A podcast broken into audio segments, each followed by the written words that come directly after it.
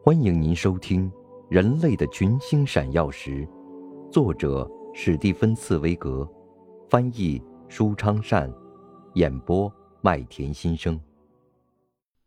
第十七集，不惜一切代价。不惜一切代价，这种表示本身就会唤起无穷的创造力和推动力。所以，宣战后不久，就有一个男子来到了穆罕默德二世苏丹面前。他是当时世界上最富于创造性和经验最丰富的铸炮能手。他的名字叫乌尔巴斯，是一个匈牙利人。虽然他是基督徒，并且前不久还在为君士坦丁堡十三世的皇帝效力，但是他希望能在穆罕默德二世手下为自己的技艺。获得更高的报酬和更独特的使命。于是他禀告说：“如果穆罕默德二世能向他提供无限的经费，那么他就能铸造出一种至今世界上无与伦比的最大火炮。”他的希望没有落空。穆罕默德二世苏丹像任何一个被专一的念头迷住了心窍的人一样，已不再计较钱的代价。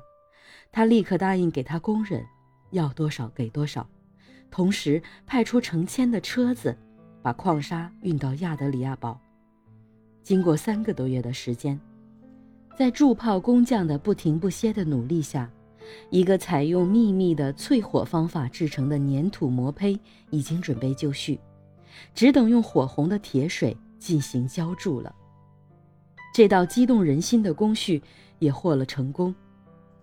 大炮已经造好了，从模具里脱胚而出进行冷却的巨大炮筒，是迄今世界上最大的。不过，在进行第一次发射试验以前，穆罕默德二世先派出他的传令兵走遍全城，去提醒那些怀孕的妇女当心。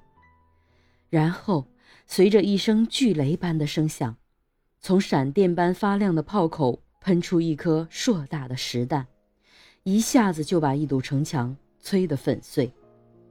于是，穆罕默德二世下令，用这种特大尺寸的大炮装备全体炮兵。这一门巨大的制石器，希腊的著述家们后来才心有余悸地把它称为大炮。看来已经制造成功。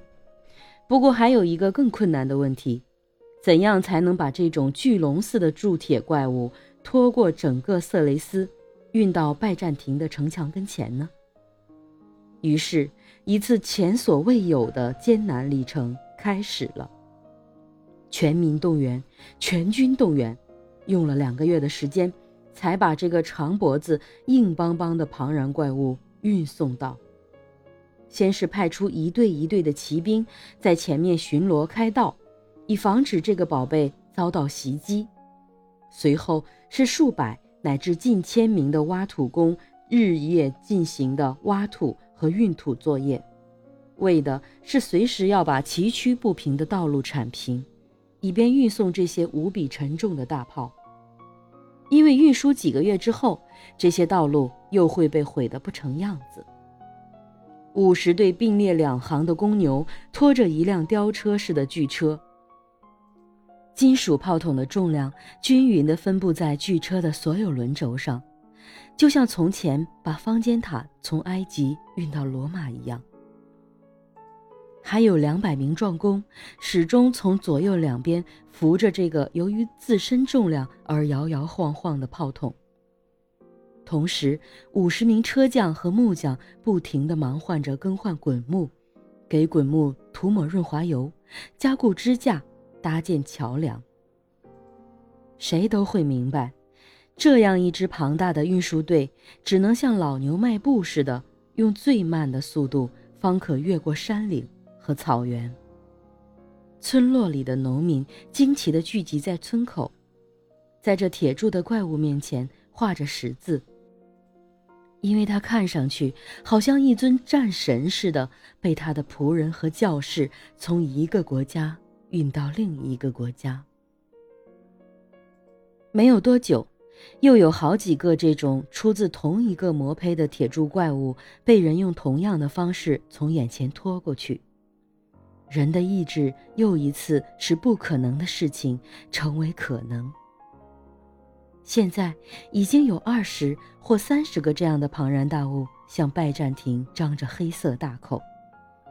重炮从此载入战争的史册。